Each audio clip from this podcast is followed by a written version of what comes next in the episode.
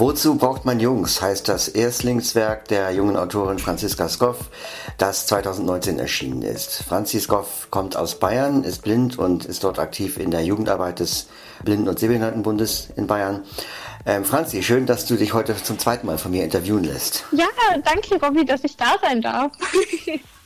Wir haben ja letztes Jahr schon äh, gesprochen, als, also anlässlich des Erscheinens deines Debüts im Oktober war das hier zu hören. Ähm, wozu braucht man Jungs? Kannst du vielleicht nochmal kurz zusammenfassen, um was es da geht, damit wir auch Leute mitnehmen, die das äh, da nicht gehört haben im Oktober? Mhm. Also es geht um Jugendliche, ähm, die ihre Pubertät in einer Kleinstadt erleben, in meiner Heimatstadt und ähm, äh, eine von den Freundinnen ähm, ist blind und sie möchte gerne auf eine Schule für Sehende wechseln. Genau. Und natürlich spielt die Liebe auch eine große Rolle und äh, Freundschaft und große Brüder, die anstrengend sind. Genau. Okay, und ähm, als wir uns da im Oktober unterhalten haben, da gab es das Buch ja nur in Schwarzschrift und du hast damals gesagt, dass du bemüht wärst, das auch in anderen Formaten, also speziell in Braille, zu veröffentlichen. Und das ist jetzt ja geschehen. Das Buch gibt's jetzt in Braille, ne? Genau, die Blister Marburg hat das Buch ähm, in Braille veröffentlicht. Und man kann das jetzt äh, überall ähm, ausleihen und man kann es auch kaufen. Ähm, es kostet, glaube ich, 63 Euro. Ähm, genau, aber man kann es auf jeden Fall überall äh, ausleihen, äh, wo es Blindenschriftbücher gibt. Nun hast du ja, seitdem es das, das Buch in Brei gibt, auch ähm, schon Lesungen gemacht. Das ist ja durch diese Corona-Geschichte jetzt ein bisschen eingeschränkt nur möglich gewesen, ne? Genau, also man kann sagen, dass das erste halbe Jahr wirklich super gut gelaufen ist. Ähm, ich war an verschiedenen Schulen. Ähm, ich habe mich vor Veröffentlichung ähm, ja auch schon um Lesungen gekümmert und auch durch Freunde und Bekannte habe ich auch äh, Anlaufstellen bekommen, wo ich lesen konnte. Ähm, meine, Les meine letzte Lesung war tatsächlich Anfang März noch.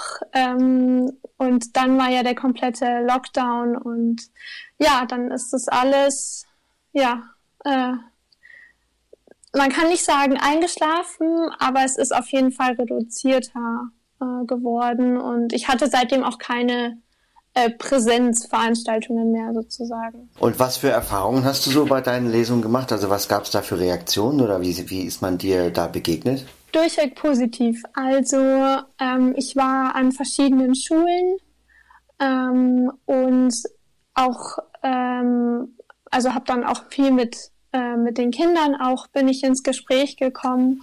Also auch an, an Regelschulen, ja? Genau, also vor, äh, es waren nur Regelschulen.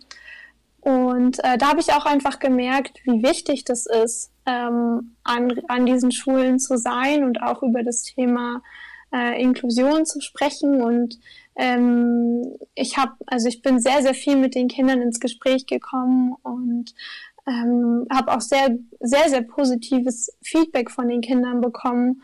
Ähm, dass, dass ich gut lesen würde und dass ich das anhören würde, als würden sie ein Hörbuch anhören. Sehr schön. Und ähm, das, äh, ja, das, also es hat mir selber auch wahnsinnig viel Spaß gemacht. Ähm, ich habe aber auch den Kindern versucht, auch andere Werte zu vermitteln. Also zum Beispiel, ähm, dass es durchaus auch äh, Vorteile hat, ähm, blind zu sein, weil man dadurch einfach keine ähm, also ich würde sagen, man ist ja vorurteilsfreier ist vielleicht das falsche Wort, aber zum Beispiel dieses ähm, Rassismus-Thema oder dieses äh, ähm, ja, ob jetzt jemand äh, schwul oder lesbisch ist oder so, das ist uns ja eigentlich ähm, total egal, weil wir sehen das ja gar nicht. Und ähm, das habe ich auch versucht, den Jugendlichen zu vermitteln, dass ich mir manchmal wünschen würde, dass die Leute äh, einfach mal die Augen schließen würden und die Welt so wahrnehmen, wie ich sie wahrnehme. Und ähm, ja, das ist auch bei den Lehrern ganz gut angekommen, glaube ich. Ähm, und ähm, ja, mir selber hat es auch wahnsinnig viel Spaß gemacht, auch mit den Kindern ins Gespräch zu kommen. Also tatsächlich ähm, haben die Kinder gar nicht so viel gefragt ähm, über das Buch selber, sondern halt viel ähm, über meine Blindheit, wie mache ich alltägliche Dinge. Und ähm, das war auch, also da war dann mein Eindruck, dass noch ganz, ganz viel in diesem Bereich äh, ja, Menschen mit und ohne Behinderung zusammenleben getan werden muss, ähm, damit da einfach mehr Zusammenhalt noch entsteht. Und ähm, ja, das ist, also es hat super viel Spaß gemacht, den Kindern auch die Fragen zu beantworten. Das heißt, das Buch, das war dann, war dann quasi äh, so eine Art Aufhänger dafür, dass man überhaupt sich über das Thema mal unterhält auch, ne? Ja, absolut. Ähm, also ich, ich habe auch ähm, Stellen auch gelesen, ähm, wo es auch um das Thema Blindsein geht.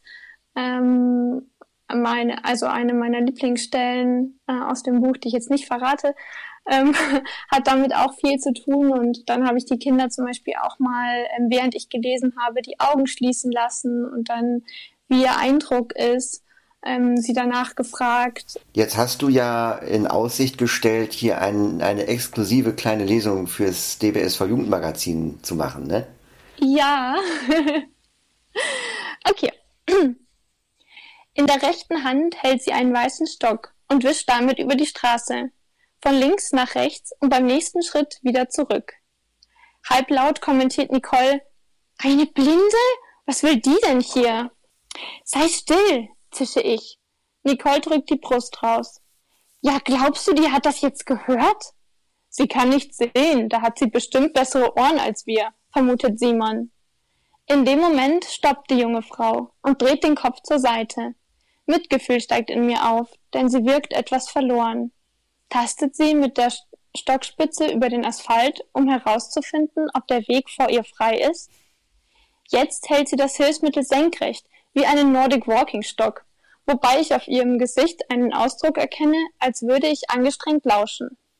Ich schließe die Augen. Dadurch kann ich mich ein bisschen in die fremde Wahrnehmung hineinversetzen. Irgendwo bellt ein Hund. Motorengeräusche ziehen vorbei, deshalb riecht es nach Auspuffgasen. Und irgendwer, vielleicht ein Fünftklässler nach dem Sportunterricht, bringt eine unangenehme Schweißnote mit. Aufdringlich vermischt sie sich mit Nicoles Christina Aguilera Parfum. Zahllose Details, die ich nur selten beachtet habe, dringen auf mich ein. Und es versetzt mich in Erstaunen, dass die Welt so viele bunte Klänge hat. Im nächsten Moment höre ich jemanden rufen, Platz da, du Blindschleiche! Ich reiße die Augen auf, um zwei bullige Typen zu erblicken, die der Braunhaarigen den Weg versperren. Nach meiner Schätzung sind sie Mitte zwanzig, wobei mich schon der Kleinere um einen ganzen Kopf überragt. Bei ihrem Anblick läuft ein unheilvoller Schauer meinen Rücken hinunter. Schnell schaue ich zu Mona, die sich nicht rührt. Aber ich sehe ihr an, dass auch sie die beiden angsteinflößend findet. Mit voller Absicht trempeln sie die Blinde an. Dadurch fliegt ihr der Stock aus der Hand. Verdammt, der schleudert fast auf die Straße. Trotzdem rennen die Kerle lachend davon. Was so witzig sein soll, kann ich ehrlich nicht begreifen. Ihr Opfer steht nur da, mit geweiteten Augen und zitternd, als würde es frieren. Ich überlege nicht lange, sondern sprinte zu der Stelle, wo der Stab über den Boden rutscht. Hastig bücke ich mich und bekomme ihn gerade noch zu fassen, bevor er auf die Straße gerät. Dann drehe ich mich zu dem Teenager um. Hier ist ein Blindenstock. Ich habe ihn dir aufgehoben. Erst einmal betastet sie ihn prüfend. Scheint nicht verbogen zu sein. Ich glaub, da ist nicht mal ein Kratzer dran. Dankeschön, sagt sie schließlich zu mir, während ein Lächeln über ihre Wangen zieht. Sie ist ein bisschen kleiner als ich, schlank und steckt in Jeans. Ihr neongelbes T-Shirt dürfte niemandem entgehen, aber besonders fallen mir ihre Augen auf, geöffnet und smaragdgrün. Sofort beneide ich sie um ihre wunderschönen langen Wimpern. Ich will den Mund aufmachen für ein Kompliment, als mich ein Stromstoß durchzuckt. Bestimmt hätte sie lieber meine sehenden Augen als die eigenen. Noch ein wenig verwirrt höre ich mich etwas sagen, das beinahe genauso dämlich klingt. Äh, wir haben dich gerade beobachtet. Ich meine Mona und ich, meine beste Freundin. Ach so? Ich, ich meine, Plötzlich wird mir heiß, denn sie soll sich nicht wie ein Objekt fühlen, das andere nur anstarren. Warum drücke ich mich immer so idiotisch aus? Glücklicherweise kann die andere darüber lachen. Ist doch kein Problem. Das passiert Sehenden häufiger. Viele haben Berührungsängste und wissen nicht, ob sie einen Menschen mit Handicap ansprechen sollen. Kurz werde ich abgelenkt, weil ein Bus an die Station rollt. Sofort erkundigt sich meine Gesprächspartnerin, welche Linie?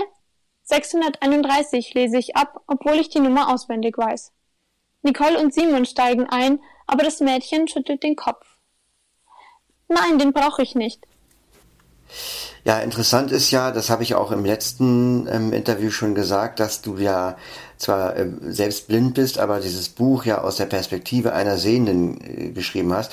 Und mir ist eben nochmal aufgefallen, als du das gelesen hast, ähm, das ist ja eigentlich ein ganz gutes Stilmittel, um halt auch ähm, für, für sehende äh, Jugendliche in dem Alter halt auch begreifbar zu sein, ne? Weil wenn man jetzt aus dem, aus dem aus, dem, aus der Sicht einer Blinden sozusagen schildert, ist das ja wieder eine ganz andere Welt. Aber so ist es ja aus der Welt geschildert, die diese Leute sozusagen kennen und auch Gefühle geschildert, die sie wahrscheinlich so empfinden würden. Absolut, ja. Und also mir war das auch ganz, ganz wichtig, genau solche Gefühle einzufangen, weil ich selber auch durch, ja, durch, durch Kontakt oder auch zu Freundschaften, die ich mit Sehenden habe, auch teilweise genau nachvollziehen kann, dass es auch äh, eine gewisse Unsicherheit teilweise auch gibt. Ähm, und die, glaube ich, dann auch ganz gut ähm, auch für Sabrina transportieren kann, ähm, also für die Hauptfigur, die eben zum ersten Mal in ihrem Leben mit einer blinden Person zu tun hat und ähm, sie dann quasi auch gleich aus so einer Extremsituation ähm, befreien muss und da auch wirklich dann auch Zivilcourage zeigen muss. Ähm, und das war mir auch super wichtig. Also ähm, ich habe auch schon die Rückmeldung bekommen, weil es gibt ähm, Stellen, die auch aus der Perspektive der blinden Protagonistin geschildert sind, ähm, dass das für die Sehenden auch ganz interessant war. Ähm, aber sie waren eigentlich eher auch davon beeindruckt, äh, ja, welche Bildsprache ich verwendet habe. Ähm, in dem Buch und das war tatsächlich aber auch echt gar nicht so einfach, das so umzusetzen, weil ich ja noch nie gesehen habe und deswegen ja auch nur so durch Erzählungen das alles so nachvollziehen kann und halt auch durch viel selber lesen und so ähm, und auch ähm, ja durch ähm, mir auch irgendwie zum Beispiel Passagen, die mir gut gefallen haben aus Büchern oder so, irgendwie rausschreiben, um mir, mich halt daran irgendwie zu orientieren. So könnte man das ungefähr sagen oder so. Ja, und äh, wie, wie ist es, ähm, schreibst du schon am nächsten Buch? Hast du vor, das fortzusetzen? Äh, ist das irgendwie so ein, war das jetzt nur so ein, so ein einmaliges Ding oder ist das tatsächlich etwas, das dich reizt, weiterzumachen? Also ich würde schon sehr gerne ähm, ein weiteres Buch schreiben, auch von der Reihe ähm, weil die Geschichte von Sabrina und ihren Freundinnen ist noch nicht zu Ende erzählt. Ähm, aber diesmal habe ich mir tatsächlich überlegt, dass ich vielleicht auch ähm, die Sicht aus Susannes Perspektive hauptsächlich schreibe und dann aber wiederum ähm, das so mache wie jetzt beim ersten, ähm, nur umgekehrt, dass ich dann auch ähm, Szenen aus der sehenden Perspektive hernehme. Ähm, aber tatsächlich ist es jetzt so, dass im zweiten Buch ähm, Susanne die Hauptperson, also ähm, die blinde Protagonistin, ähm, die Hauptperson des zweiten Buches sein wird, weil es hauptsächlich um sie geht. Okay, das heißt, das Buch existiert schon, zumindest in deinem Kopf. Ja. Gibt es denn äh, tatsächlich auch schon Kapitel davon, die niedergeschrieben sind? Ja, also die ersten zwei okay. Kapitel sind auf jeden Fall schon niedergeschrieben. Ähm, es ist auch so, dass äh, Teile des, also der ursprünglichen, der ganz, ganz aller, allerersten äh, Fassung von Wozu braucht man Jungs, ähm, dass die auch noch existieren und dass die auch äh, eingeflochten werden sollen in Band 2. Mein, mein Ziel wäre auch noch, das Buch als Hörbuch ähm, entweder lesen, einlesen zu lassen oder selber einzulesen das macht mir total viel Spaß, also auch viel mit meiner Stimme zu arbeiten ähm, und da auch wirklich auch, ähm, also wörtliche Reden, ich mag das total gerne, wenn die sich dann unterhalten und dann denen auch wirklich eine Stimme zu geben. Deswegen, so ein Hörbuch selber einzulesen, das würde mir schon auch Spaß machen, aber ich habe davor unglaublich großen Respekt. Gut, na ich sag mal, wenn es dann das Hörbuch gibt, ähm, wird es sicherlich auch ein drittes Interview mit dir geben und ähm, natürlich, wenn es dann das zweite Buch gibt, dann wird es sicherlich ein viertes Interview geben. Jetzt können wir ja vielleicht nochmal zum Schluss sagen, ähm, also diese, diese Breilausgabe, die kann man ähm, bei der Blister beziehen oder auch bei anderen Blindenbüchereien, zum Beispiel bei, in Hamburg oder in Leipzig. Genau, ja. Ähm, aber also bei der Blister ist es auf jeden Fall vorhanden. Wenn ihr es zum Beispiel verschenken wollt, äh, könnt ihr es auch als Taschenbuch äh, direkt bei mir kaufen. Da kriegt ihr dann auch eine Signatur in das Buch oder auch eine persönliche Widmung. Ähm, wenn ihr es natürlich als ähm, E-Book lesen wollt, dann könnt ihr das auch sehr, sehr gerne tun. Ähm, was ich, was ich super, super lieb finde und dann nochmal ganz lieben Dank dafür. Ähm, es gab wirklich auch Leute, die das Buch als ähm, entweder als Blindenschriftausgabe gekauft äh, oder ausgeliehen haben ähm, oder das Buch auch als E-Book und dann aber noch zusätzlich bei mir persönlich die ähm, Schwarzschriftausgabe gekauft haben.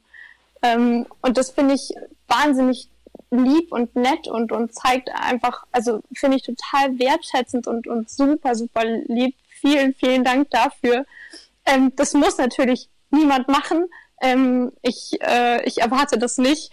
Ähm, aber das, das war, oder das ist auf jeden Fall für mich ganz, ganz besonders. Ähm, du kannst ja nochmal deine Webadresse sagen, wo man das beziehen kann. Genau, also wenn ihr euch für das Buch interessiert, dann ähm, könnt ihr mir sehr gerne auch eine E-Mail schreiben. Ähm, die steht da auf meiner Webseite, also ähm, genau. Meine E-Mail-Adresse ist äh, franziska.scoff, also wie der Stoff nur mit G, ähm, at googlemail.com. Ähm, genau, oder ihr schaut bei meiner Webseite vorbei, ähm, www.franziskasgoff.de, alles in einem Wort. Ähm, und da findet ihr dann auch Infos und auch äh, eine Leseprobe zum Buch und ähm, genau. Gut, und hier werden wir dich spätestens wieder hören, wenn es Neuigkeiten in Sachen Hörbuch oder zweiter Band gibt. Franzi, erstmal vielen Dank fürs Interview und weiterhin viel Erfolg mit Wozu braucht man Jungs? Vielen, vielen Dank. Ich freue mich riesig und äh, ich freue mich auf euch, äh, die herausfinden wollt, äh, wozu man Jungs braucht.